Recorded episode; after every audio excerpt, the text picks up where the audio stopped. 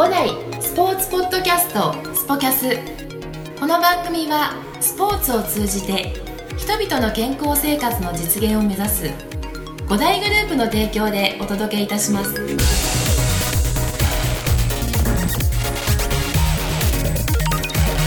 五代の石崎です。今回はスペシャルゲスト五代所属のプロテニスプレーヤー添田剛選手です。簡単に添田選手のプロフィールをご紹介したいと思います。世界ランキング最高47位。デビスカップ日本代表ロンドンオリンピック出場。日本のテニス界をリードしてきた選手で現在34歳。長くツアーを戦ってきたベテラン選手として錦織選手をはじめ若い選手からも信頼と尊敬をされている添田選手。これから日本のテニス界のえー、ためにも考えていることがあるようです。いろいろと聞いてみましたので、お楽しみください。それでは。はい、えーと、では今日は、えー、スペシャルゲストです。えー、5代所属の添田 GoPro です。お願いします。お願いします。やばいっすね。スポキャス。やばいっすよね。スポキャスとうとう、添田 GO はい。プロが。よろしくお願いします。よろしくお願いします。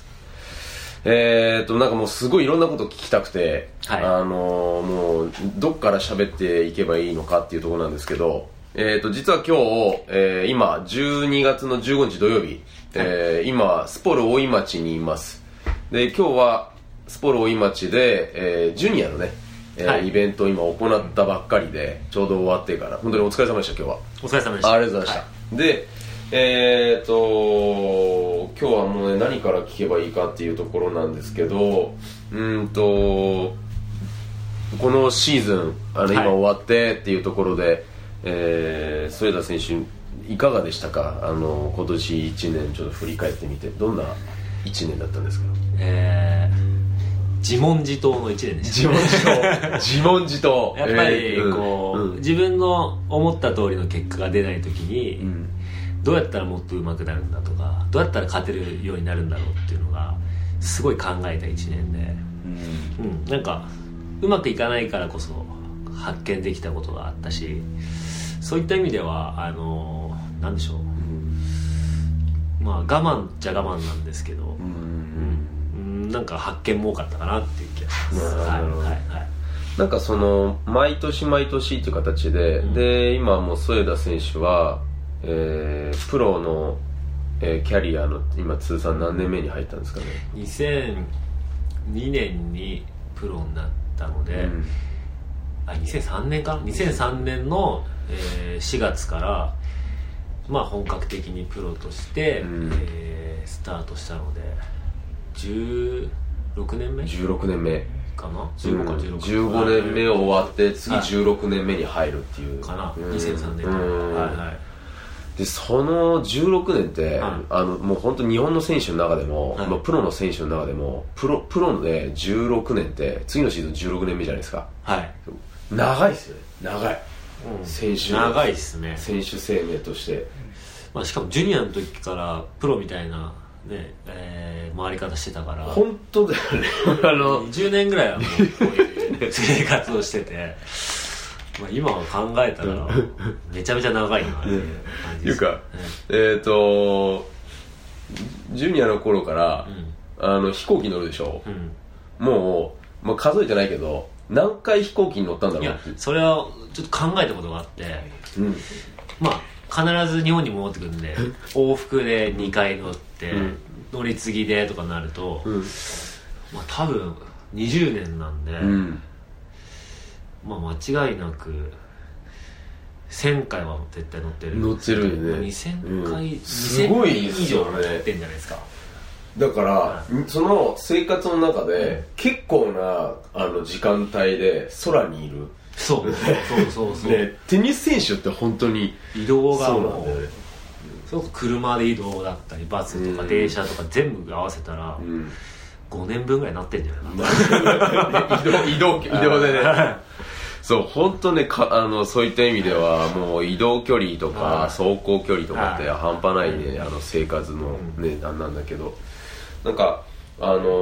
ー、その今今年これで自問自答の1年だったっていうところで、毎年毎年なんかその感じ方が変わってくるっていうところで、なんかそのプロのそういった、まあ、ツアー1年間を通して回っていく中でなんか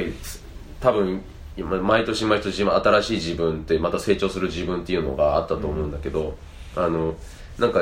そのせプロ選手生活をやってて、うん、なんかその自分の中ですごいあの大きく学んだこととか大事にしてることってどんなことなのかなと思って。なんだろうな。若い時は今よりもやっぱり負けず嫌いだったし、うん、勝ちたいっていう欲がすごい今よりも全然強くて、うん、本当に試合にかける意気込みがすごかったんですけど、うん、それがだんだんこう落ち着いてくるっていうか冷静に対処して勝ちたいだけじゃダメなんだとか頭で考えるようになったんですけど、うん、でもそれじゃダメな時もあって、だからそこのバランスっていうのが年を重ねるごとに頭で考えすぎちゃうとダメなんだなと思ったんで、テニスやる時もこうやったらこういうボールがいくとかこういうフォームだとこういうショットができるっていうのを昔は考えずにやってたの。今考えてある程度やるようになったんだけどでも最近それをしすぎちゃうっていうか理屈だったり頭が先行しちゃうのが僕の中ではちょっとそれはいいことではないのかなって、うんうんうん、だから来年もうちょっと感覚的な部分だったり気持ちのあの単純に勝ちたいっていうふうにもうちょっと目を向けていきたいなって思ってます。うんなるほど、うん、なんかそこって、あの何があの変え変えていくんだろうそういうのって自分の中で。うん。やっぱり子供とかを見てると楽しくテニスやってただ勝てば楽しいとか、うん、なんかこう負けると悔しいとか、うん、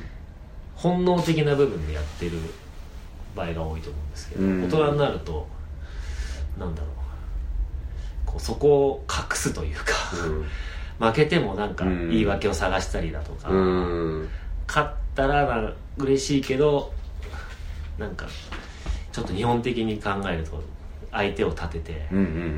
勝っても謙虚にいなきゃいけないとか。学ぶものはあるんですけどそこが出過ぎちゃうとプロとしては良くないと思うのでもっと単純に試合そのものに勝ったことの喜びを追求していきたいなって。ああなるほど、やはりその例えば僕もあのゴーの試合ねたくさん見させてもらってで時にはあのグランドスラムの試合を目の前で見てきてでもうあのもうグランドスラムとかになってなると、まあ、全日本もそうだけどあの周りですごい数が見てて例えば、もうアリーナとかでやったりすると、まずあの会場の雰囲気とか違うし、そのね、またはウィンブルドンとかになってくると、逆にあのあの狭い中で、あのもうで至近距離でお客さんが見てて、でなおかつそのですごいハイレベルなそこの世界で戦っている中で、であの勝つか負けるかっていうところで大きな世界の差があって、っていうところの部分の中でその感情のコントロールっていうか、そのなんだろうもうすごい例えばあの僕の方から見てるとよくこんな世界で戦ってられるなっていうところがまずは出てきてであのであとは癒しもあればあの歓声もあればっていう中でのそういったの中でのなんて言うんだろうそのやっぱ勝ち負け勝負をしている中その部分でのなんだろう周りに影響されないための感情のコントロールの部分ってすごい大事なんじゃないかなって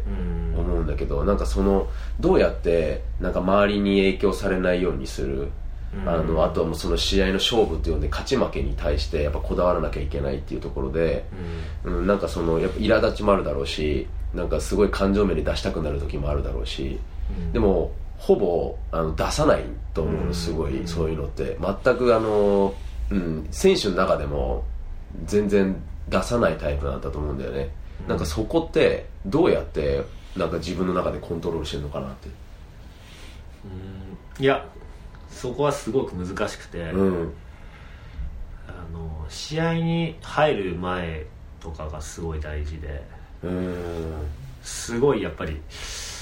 普段の生活から一気に緊張感のある場所に行って、うん。勝つか負けるかで世界が変わってってなった時に、ものすごいピリピリするし、うん。なんでこんなことでイライラするんだろうっていう些細なことでも自分でこうん。うイライラしちゃったりとか、でもそれはもう今考えるともう仕方のないことだし、うん。周りもそうだし、だそれをどう受け入れて自分の中で消化して、うまく前向きに捉えるか。それができなかったら多分試合にも悪影響が出るし、うん。前向きに捉えられる精神状態の時はすごく自分がいい時だと思うんで、うん。そこに持っていくこう感情のコントロールだとかが試合にこう臨むキーになるのかなと思います、受け入れるって結構すごいよね。すごい大変です。これは難しくて、うん。やっぱり自分の思った通りにことが運ばないとイライラうん。しちゃったりするんですけど、だからこうリラックスする普段のこう周りのチームのとのコミュニケーションだったり自分と向き合った時にこううまくうん。うんなんだろう、まあ、リラックスできるような状態を作っておくのが大事かな、うんなるほど、うんやっぱなんかその試合に入る前とかっていうところのもうその前提が大事なんだっていうところっていうことはやっぱり普段のその生活っていうところにも影響出てくる、まあ、そのなんかた、ね、たあの過ごし方とか、たところもあると思うんだけどでテニス選手の場合12月のそのがやっとオフシーズンであって、でもうあの本当に僕近くで見てるから分かるけど12月になるともうあのプロモーションが始まってくるし、うん。いろんなあのところでイベントもうん。あるしっていう中で。でやっぱでもそのプライベートの時間帯って、うん。過ごし方ってすごい、うん。あの大事だと思うんだけどなんかその12月のオフシーズンとかあとはその試合と試合の遠征の間のあのす過ごし方、うん。ちょっと休める時のうん。過ごし方ってどういうところ？まあやっぱりシーズンがず最後の試合終わった瞬間にもう、テニスは10日以上は10日うん。はやらないって決めて、ああもう決めてる。まあそこはもう絶対。うん。どの選手もそうだと思うし、うん。まあもうやりたくないって多分なると思うんでそこで試合終わって次の日練習うん。またしたいってなるのは、うん。多分多分足りてないのかもしれないし、うん。本当よっぽどテニスが好きか、うん。だったと思うんで、うん。ほとんどの選手特にトップになればなるほどやらなくなる、うんまあ、それはこのいかにこうツアー中になんだろううん。こう追い詰められてるかって そこでやっぱ解放して、やっぱ僕の場合は10日から2週間ぐらいはうん。テニスはもう離れて、うん。もちろんトレーニングだったりちょっとした運動は必要だと思うんで、特にベテランになればうん。落ちるのも早くなるから、うん。そこは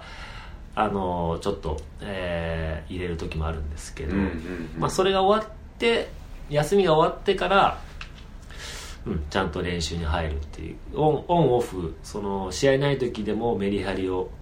つけていくのが大事かなと思いますね、うんはいはいやっぱりその中でちょっとプライベート的なところになってくるんだけど、あのーそういった今例えば10日間やらないって決めたら、今はどんな過ごし方をするの？まあ、今、うん。結婚して子供ができてってなると、まずやっぱり自分の時間も大事だけど家族との時間が大事になってくるし、うん。まあ普段家を空けてる分こう、うん。ね、奥さんに対してう気を使わなきゃいけないん、し気をつけなきゃいけない。うんわかりますよそれはもう、えー子供と遊ぶ時間も増やさなきゃいけないし、でまあプラス自分の時間を使えるんであれば、うんまあ、ゴルフ行ったりとか、うん。友達とご飯食べに行ったりとか、うんまあ、昔は独身の時はもうずっと自分のことだけに時間を使ってたけども、うん。今やっぱりこう家族ができたので、まあ、そことのバランスも大事にして、そこをうまくいかなかったらテニスにだいぶ そこはねやっぱり僕も大事にしたいし、だから家族と旅行行くっていうのは、あの僕もそうだし、家族とこうなんだろうなコミュニケーションを取る大事な時間だと思ってます。ね,、そうね。やっぱりそのなんか僕らとは違って、あのもうほぼお家にを開けてしまうっていうね、ところで、えー、ななってくると。でももう今お子様は何歳？今1歳もうすぐ7ヶ月。もう7ヶ月、うんうん、もう逆に開けたくない気持ちもあるよね。そうですね。だから例えば遠征の合間で2週間3週間日本にいる時があって、うん、でまた遠征行かなきゃいけないって時に、うん、すごいこう楽しかったのが急にまたいなくなるってなると、うん。でもし向こうが行く時に泣いたりしたらもう、うん、本当辛い。辛いよね。辛いよね。行きたくないっていうのは、うん、まあこのことなんだなっていうかちょっと最近分かるようになってきました。いやもうあのねそのためにじゃあ、うん、やっぱりね今は家族のためにもあの戦って、うん、うん、でもまた子供がねこうやって成長するっていうところの楽しみっていう中で、うん、まあいろんな中でのそういった部分で。でもよくよく考えるとでもそういったあの家族のこともねあの僕もあの同じような境遇にいるんですけど あのそそこの部分でも感情のコントロールがねそう必要だったりね,、はい、そうねそこはやっぱり、奥さんをね立てるか立てるか。立てるかって これはもうねカットせずにいきますからね、えー、そこが大事なんです。これはあのプロの生活をねプロ生活を送ってるいても、ね、もっとさらに大事にしなきゃいけないってねね。奥様が一番っていうね、はい、そこはね本当ね大事にしていきたいな、まああのー、1年振り返ってみてっていうその自問自答の中でっていうところで、やっぱり、あのー、ね、また来年に、うん、あのこうやってつなげていくっていうところで今すごい、あのー、自分の中であのいろんなことを整理して、でまた、えー、1月から、うん、スタートはあのチャレンジャーから。そうですね、うん、オーストラリアの。オーストラリア、はい、でもう年末にはえー、出発して年末前ですね。27の夜に出発して。出発して、はい、でもうあの20年間ぐらいね「紅白」は多分見てないと思うんですけど、はい、あまあ、たまに見たり。たまに見たりしてたまに見れる時が。見れる時が。だからもう本当あの正月っていうのがなかなか日本では過ごせないね、環境の中で。またあの来年に向けてねもうトレーニングも、あの指導してやってて。っていう形だと思うんですけど、えー、来年はあのまたチャレンジャーそして全豪オープンからスタートなんですけど、うん、まあ、ちょっと来年のあの方向性というか自分の中でどういった年に、いやもう今まで以上に、今までのテニス人生で一番かけなきゃいけない時だと思うし、うん、やっぱり僕の年齢になると来年35ってなると、うん、こうじゃあ3年後のテニスをこうしようじゃなくてもうこの1年この1ヶ月っていうのがすごい大事だと思うしとにかく本当に何だろう悔いのないっていうのはもうまさに今の自分に当てはまる。ここでもし妥協してちょっと手を抜いたりしたら最後にこうしとけばよかったって思いたくないし。やっぱりそこはあの自分に対してもっと厳しくしていかなきゃいけないなと思うんで、うん、本当来年は結果を出したいですね、はい。まあ、そういった意味では本当にあの勝負に勝ちにこだわるっていうところの部分にすごいつながってくると思うんだけど、やはりその来年は本当かける1年っていうところで、うん、まあ、あの今ねすごいあのオリンピック熱もね高まってるところで、やっぱスポーツに対してっていうところの注目がやっぱ国民もすごい高まってね、るところでやはりテニスを今後あのもう添田剛っていう選手はどんなあのスポーツとしてやっぱあの今テニスファンってすごい多いじゃない、うん、であのでもさらにやっぱりあのいろいろとこれからのテニスの発展っていうことを考えると、うん。あのいろんなことがあの必要になってくるんじゃないかなって僕自身も感じていて、うん、なんかそれはあのプロのあの視点からテニス界を見てて今どんなあの個人的にテテニス界を見てますか？これをうん。どこまで言っていいか分かんないけど、うん。なんだろうな。みんなでかみんなが活躍するしていかなきゃいけないなとう思ってて、ん。別にテニスがじゃあプロでもめちゃめちゃ強いからうん。いい、まあ、強ければ強いほど注目がされてうん。それはものすごいいい影響を与えると思うんですけど、うん。そうじゃなくてももっとこうテニスを広げられる、うん。もテニス一プロとしてもっと活躍できる、えー意識を持っていけば見てる方もうん。もっと見に来ると思うし、うん。それこそテニスをやる人がテニスを見る方に少しでも近づけるようにうんできるんじゃないかなと思うし、うんまだそこがテニス界全体として足りないのかなってういう感じてて。んその子供たちに対してもそうだし、まだ一人一人のこうポテンシャルを発揮しきれてないのかなっていうのは感じます、その環境が、うん、もう少し整備が必要なのかうなって感ます。本当そうだね、はなんかそのやっぱり見見てもらう環境っていうのが、うん。やっぱり日本で少ないんだよね、だなんかそういったところの部分がやっぱり添田剛選手をあのもっと見れる。ね、うん。だ例えばだけど僕らがあのテニスのファンの方たちに、うん。まあ、うちのお客さんに対してもそうなんだけど見せるところってイベント的なところで、うん。あのふ一緒にやってもらうところしかなかったりとか、まあ、やはりそういったものがあのーまあ、あとは楽天オープンだったり、っていうところで、まあ、か限られてしまうというところ、うん。でで、まあ、全日本選手権にね必ず出るか出ないかってね、うん。それは決まってるわけではないしその年によって変わってくると思うし、だからもっともっと増やして、うん。ね、いかなきゃいけないと思うんだけど、なんかテニスは世界にがなんだろう、うん。世界で活躍しないとうん。いけないのはもう間違いないんですけど、うん。そこにああまりにもバランスを持っていきすぎると、うん。国内で大会が減ったりとか、うん。国内で活躍する場がなかったらそそのテニスを目指す、えー人たちが減るっていうかそもそもの人たちが減っちゃうのは良くないことだし、うん。もちろんゴールは世界なんだけど、うん。もっと国内でやらなきゃいけないことっていうのはいっぱいあるんじゃないかなって感じてますね。まあ、やっぱりそういったそこにあの何か興味を持ってもらうきっかけ作りとか、ううんなんかそういったところで今これから、あのー、添田剛選手としてっていうところのその選手としての活躍活動と、あとこれから先なんか自分がこれからこうやっていこうかなっていう部分のところで、あの2019年の抱負とかそういったところを教えてもらいたいなと思って。まあ僕個人としてはやっぱり、えー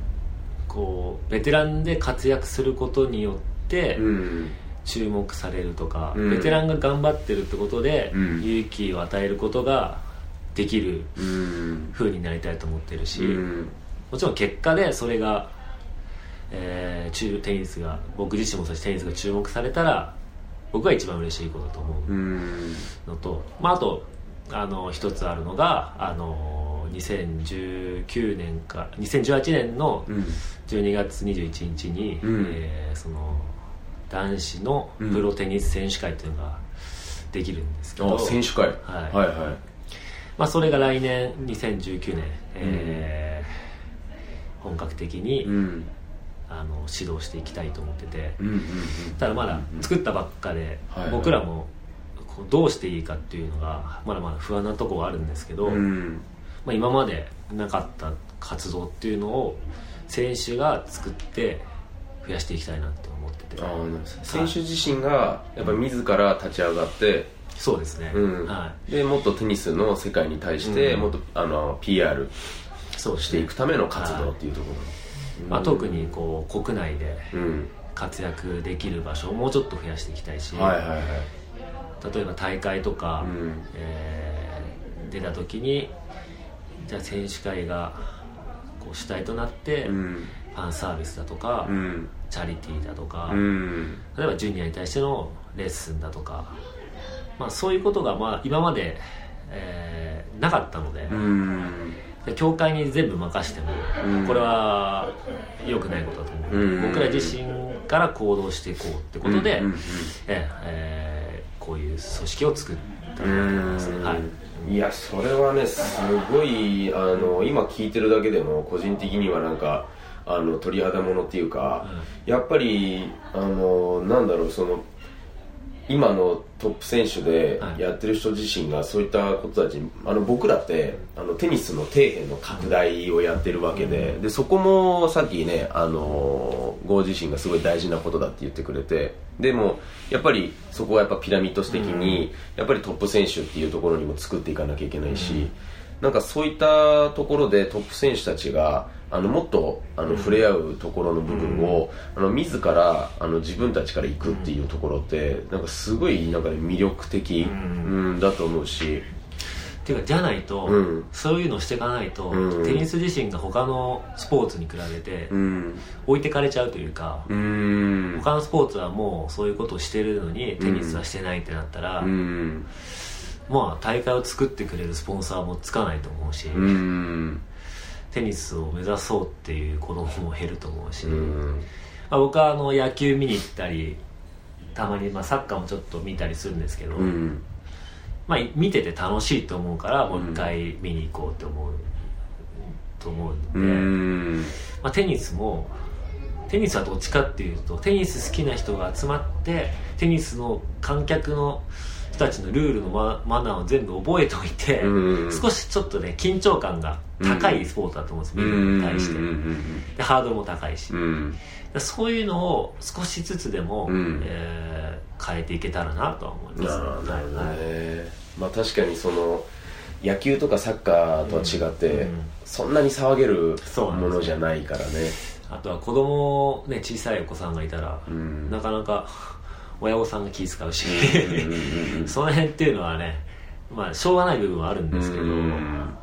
まあそうその枠とは別にうん。新しい、うん。なんだろう見る方もうん新しくやる方も、うん。こう新しいものを作れたらいいなって思います、なるほまあそれはねぜひねなんかもういろんな形で、あの僕ができることまた5代として何か協力できることがあればね、ぜひねあのしていきたいなと思うんですけど、まあでもあのいいきっかけなのですごいあの多分これ聞いた人って、あのあそうなんだっていうあの添田選手ってそんなこと考えてるんだって絶対思ってくれると思うし、でなんかそういうことをあのなんか考えたこともない人たちもいると思うんですけど、うん。まあ、あとあの、まあ、ファンの皆さんも聞いてくれてると思うんで、うん。まあ、ちょっと最後になんかそういったあのメッセージ性のあることも含めて、うん。なんかちょっと添田選手から、うん。うん、あのファンの皆さんに、そうですね、いやあのーなんだろうな。お互いテニスのことを考えて、うん。こう僕らもファンに近づけるような努力もしないといけないし、うん。まあ、ファンの皆さんにもっと楽しんでいけもらえるようにこうお互いがもっと近くなるような、うん。えーテニス界になっていけばいいなと思うんで、うん。まあそれを目指して、えーやっていきたいと思ってますし、まあ、僕自身も選手としてもう一度トップ100に戻りたいと思うし、うん。グランドスラムの本戦で、えー活躍できるような選手に来、ね、2019年うんなっていきたいと思うんで、うん。もう一回応援していただきたいなと思います。いやーもうそうですよこれ。ね必ずねもう応援しますよね。みんな応援しなきゃダメですよこれは。ね。あの本当あの今こうやって話してますけど非常にあのねいろんなことをあの含めて話してくれたんですけどいや添田剛選手ねかなりね謙虚な人なんであの今控えめに言ってくれたんで 絶対応援してください。ね。いやあのねまたあのこういった機会でいろんな、あの話をぜひまたあのポッドキャストで、はい。あのまたお話ししたいなと思ってるんで、これに懲りずあはい。またぜひ出演してください。ぜひぜひ、はい。あのよろしくお願いします。よろしくお願いします。でも出ます。えーもうあの次回はあの僕はオーストラリアまで追って全豪オープンの会場で、えー、添田選手がピリピリしてなければ、えーインタビューしてみたいと思いますので、はい。じゃあでも来年もはい。ぜひ頑張ってください、はい。ありがとうございます。ありがとうございました。よろしくお願いします。ありがとうございます